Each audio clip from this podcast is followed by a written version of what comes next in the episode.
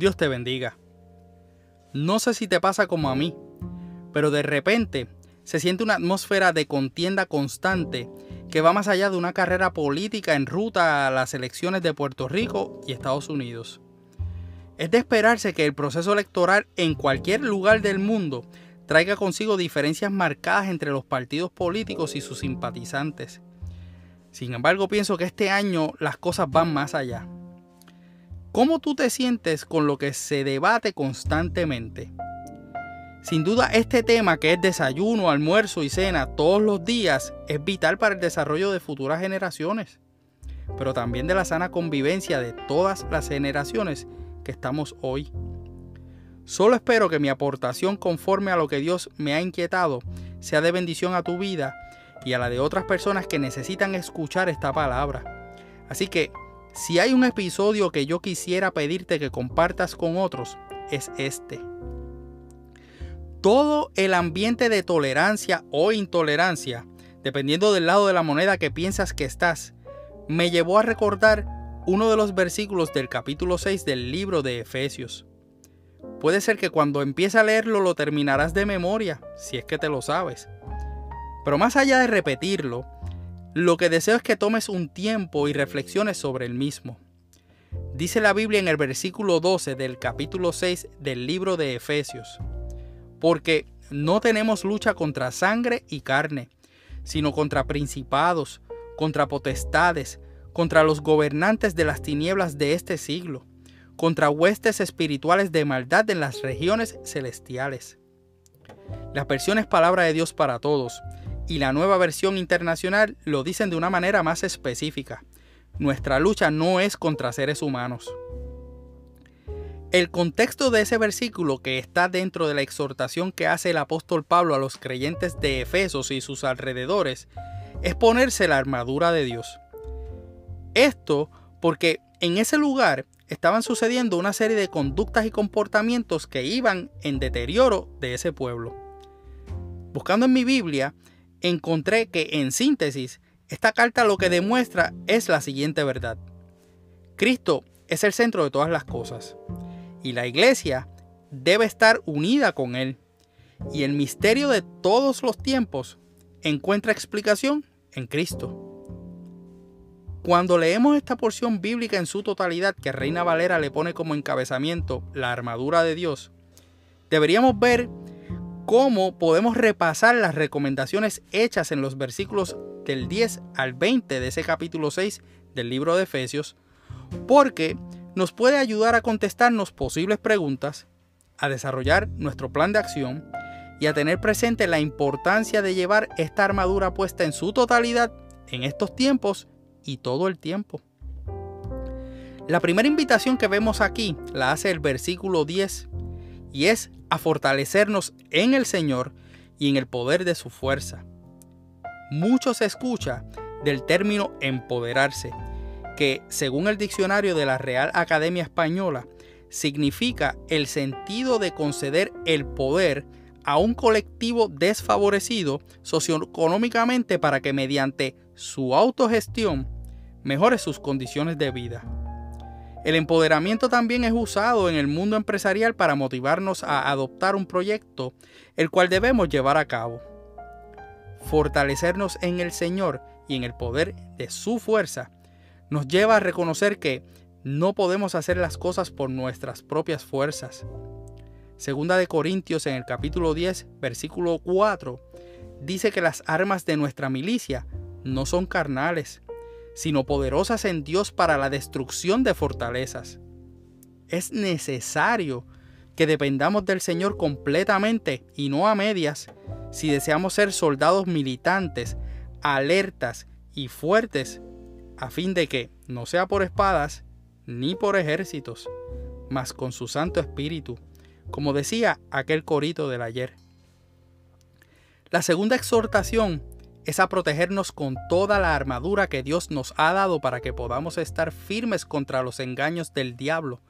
Así lo dice la versión Dios habla hoy en el versículo 11.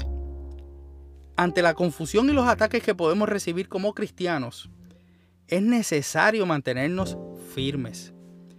Nuestro primer instinto muchas veces es contraatacar o incluso iniciar el ataque. Como soldados, estar firmes nos debe llevar a mantener nuestro lugar, seguros en nuestros fundamentos y continuando de manera constante para que seamos cristianos que no pongamos en juego nuestro testimonio y que no renunciemos a nuestras posturas. Ahora bien, ¿para qué es importante que tengamos claro lo de ser fuertes en el Señor y tener puesta toda la armadura de manera que nos mantengamos firmes? Es necesario que entendamos que nuestra lucha no es contra una persona que opina diferente a nosotros o que tiene una conducta diferente a la nuestra. Para que tengamos presente que no podemos andar enfrascándonos en cuanta pelea hay a nuestro alrededor. Nuestra misión es una y sigue siendo la misma. Id y haced discípulos a todas las naciones, bautizándolos en el nombre del Padre, del Hijo y del Espíritu Santo. Y para poder hablarle a otros de las virtudes de aquel que nos llamó de las tinieblas a su luz admirable, tenemos que demostrar que no nos distraemos con las artimañas del enemigo. Y él es fuerte, habilidoso, estratégico y viene contra ti con todo. Pero podrá venir contra nosotros con espada, lanza y jabalina, pero nosotros podemos ir contra él en el nombre del Señor. Estar pendiente a las peleas pequeñas contra aquellos que no despelear te desenfocará del discernimiento que debes tener para aprovechar la oportunidad de ser luz en medio de las tinieblas y andar por las buenas obras que han sido preparadas de antemano por Dios. Yo creo que por muchos años los cristianos hemos estado enfocados en las peleas equivocadas cuando se trata de estar en dinámicas controversiales. Inmediatamente queremos ponernos toga de jueces y sentenciar a todo aquel que entendemos debemos juzgar.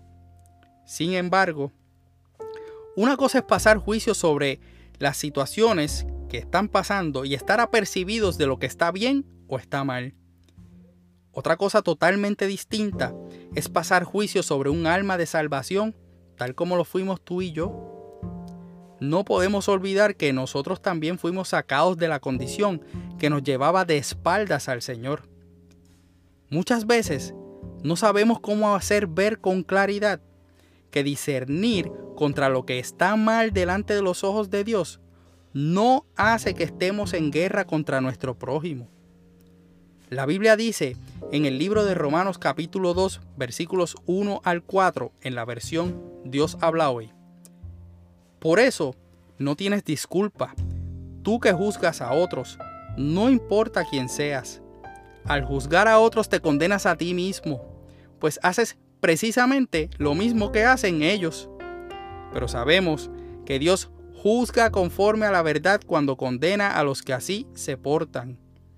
En cuanto a ti, que juzgas a otros y haces lo mismo que ellos, no creas que vas a escapar de la condenación de Dios tú desprecias la inagotable bondad, tolerancia y paciencia de Dios sin darte cuenta de que es precisamente su bondad la que te está llevando a convertirte a Él. Tenemos que dejar de juzgar a otros y debemos dejar que el que juzga lo haga en su momento con cada uno de nosotros. Y como evidentemente todos seremos juzgados, Conozco un abogado que es el que deberíamos referirle a todo aquel que esté buscando no uno bueno, sino al mejor abogado, a manera de que tengan una oportunidad de procurar sus servicios antes del inevitable juicio. Ese abogado que tenemos para con el Padre se llama Jesucristo el justo, y Él es la propiciación por nuestros pecados, y no solamente por los nuestros, sino también por los de todo el mundo. Así lo dice Primera de Juan en el capítulo 2 versículos 1 y 2. Cristo es nuestro abogado, pero también de aquellos que aún no le conocen o no le han aceptado. Dale la oportunidad a tu prójimo de ser defendido por Jesús, así como tú y yo confiamos en que recibiremos la mejor defensa. Y que siendo nosotros su tarjeta de presentación, podamos dar buen testimonio de lo que nuestro abogado ha hecho por nosotros.